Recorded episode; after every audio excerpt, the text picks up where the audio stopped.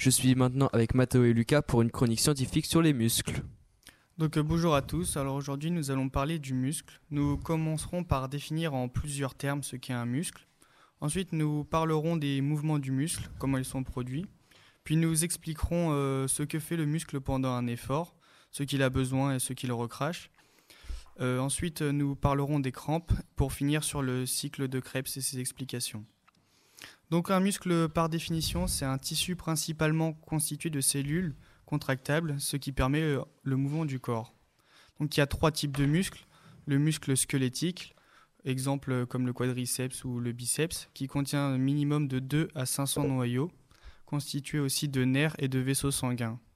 Ensuite, le muscle lisse, composé de cellules aussi, qui se contractent de manière involontaire. Et enfin, le muscle cardiaque, qui se contracte de manière automatique, exemple le cœur, mais nous n'en parlerons pas dans cette chronique.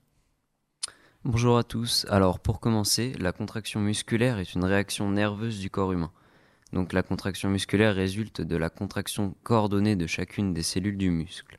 Le corps humain possède 639 muscles dont 570 striés squelettiques. Il existe quatre phases au cours de laquelle de la contraction d'une cellule musculaire type. La première réaction, c'est l'excitation ou la stimulation qui correspond à l'arrivée du message nerveux sur la fibre musculaire. Ensuite se déroule le couplage excitation-contraction qui regroupe l'ensemble des processus permettant de transformer le signal nerveux reçu par la cellule en un signal intracellulaire vers les fibres contractibles.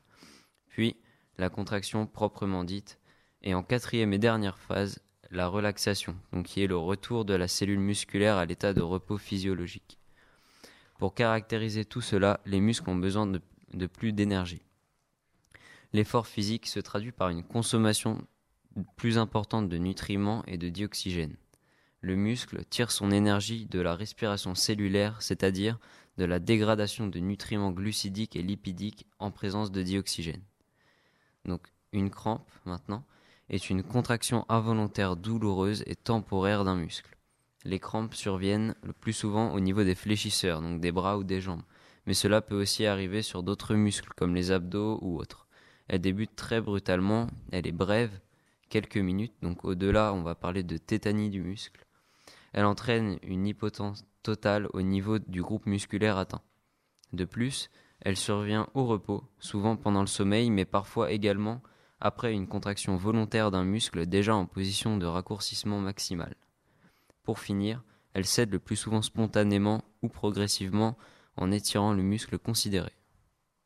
Donc pour éviter les crampes, euh, il faut s'étirer le plus possible après les différents exercices et les différentes utilisations euh, des muscles.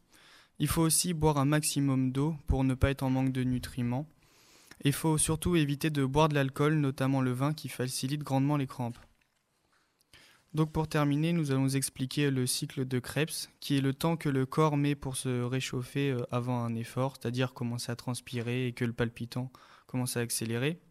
Donc il faut un échauffement minimal de 3 minutes et plus 2 minutes en, accéléré. Ça, commence à la mise en place. C'est pour que l'acide lactique, qui est les, les, déchets du corps, aille dans le foie, puis soit remis en retransformé en énergie, puis reparte direction les muscles.